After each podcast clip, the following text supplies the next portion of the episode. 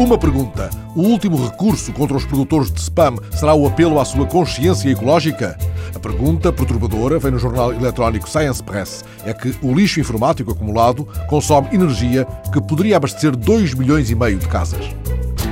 Uma piada séria de Bernat Giovanni Mari, o responsável pela política linguística da Generalitat Catalã, dita durante uma reunião de trabalho no Palácio de Westminster, em Londres, onde se encontrava como convidado da Comissão para os Assuntos Galeses da Câmara dos Comuns. Quando lhe perguntaram pelo estatuto jurídico do catalão e do espanhol, respondeu: Permitam-me uma graça, mas às vezes penso que seria preferível não ter Constituição.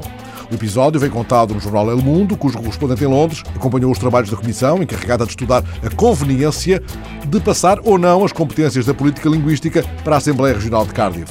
Perguntado sobre o vínculo oficial, Joan Imari atalhou o catalão é oficial porque é o idioma oficial da Catalunha. O espanhol é oficial porque é o idioma oficial do Estado espanhol. Nós tentamos assegurar que haja igualdade entre o espanhol e o catalão.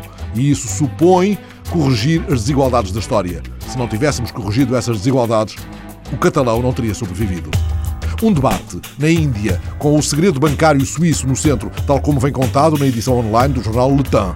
Entre 500 milhões e 1.400 mil milhões de dólares com origem na Índia estão depositados nos bancos suíços e em outros paraísos fiscais, disse Lal Krishna Advani, líder da oposição de direita em Nova Delhi.